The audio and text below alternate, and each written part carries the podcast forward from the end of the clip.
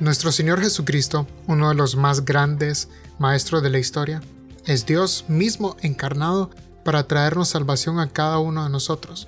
Por lo tanto, su método de enseñanza era diferente y extraordinario, así como su naturaleza. Podcast Veritas, la verdad de Cristo y su iglesia.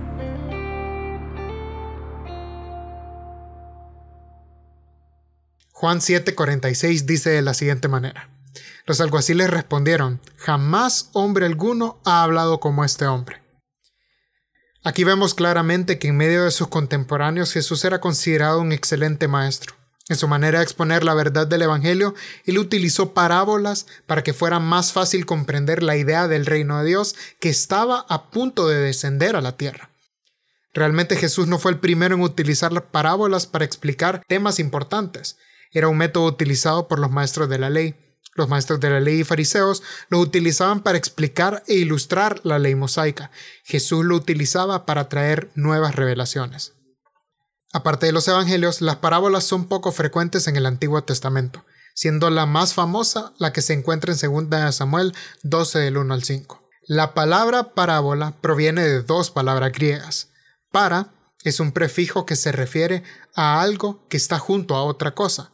Por ejemplo, los asistentes legales trabajaban junto a los abogados como ayudantes y balo significa lanzar. Entonces, parábola significa algo que se arroja junto con otra cosa. Para ilustrar una verdad que está enseñando, Jesús lanza una parábola junto a ella. Las parábolas no eran dichas por Jesús para hacer las cosas más claras para todas las personas. También las daba para oscurecer el significado para los que no se les da el entendimiento para ellas. Eso suena bastante radical. Jesús no solamente vino a la tierra a traer revelación acerca del reino de Dios, sino también a condenar a quienes no quieren escuchar la verdad. Así que podemos definir que una parábola es una historia que cuenta Jesús para relacionar una verdad acerca del reino de Dios. Con esa base vamos a comenzar con nuestra primera parábola, el juez injusto, ubicada en Lucas 18 del 1 al 8. Todas las referencias de estos versículos están en nueva traducción viviente. Cierto día Jesús les contó una historia a sus discípulos para mostrarles que siempre debían orar y nunca darse por vencidos. Había un juez en cierta ciudad. Dijo, que no tenía temor de Dios ni se preocupaba por la gente. Una viuda de esa ciudad acudía a él repetidas veces para decirle, hágame justicia en este conflicto con mi enemigo. Durante un tiempo el juez no le hizo caso, hasta que finalmente se dijo a sí mismo, no temo a Dios ni me importa la gente, pero esta mujer me está volviendo loco. Me ocuparé de que reciba justicia, porque me está agotando con sus constantes peticiones. Entonces el Señor dijo, aprendan una lección de este juez injusto. Si hasta él dio un veredicto final, ¿acaso no creen que Dios hará justicia a su pueblo escogido que clama a él día y noche? ¿Seguirá aplazando su respuesta? Les digo, él pronto les hará justicia. Pero cuando el Hijo del Hombre regrese, ¿a cuántas personas con fe encontrará en la tierra? El punto más importante que Jesús quería enseñar está al inicio de la parábola, donde dice, Jesús les contó una historia a sus discípulos para mostrarles que siempre debían orar y nunca darse por vencidos. Esta parábola es acerca de la oración persistente, oración persistente en medio de los problemas, incluso si sentimos que no llegan más allá del techo. Esta viuda no tiene quien la represente en la corte, no tiene quien le ayude ni nadie que le vindique delante de sus adversarios. Encontramos a través de la escritura de que Dios tiene un trato especial por las viudas, quienes parecen ser las personas más vulnerables en el mundo. Jesús nos dice acerca de este juez de que era un hombre que lo único que le importaba era su propio prestigio.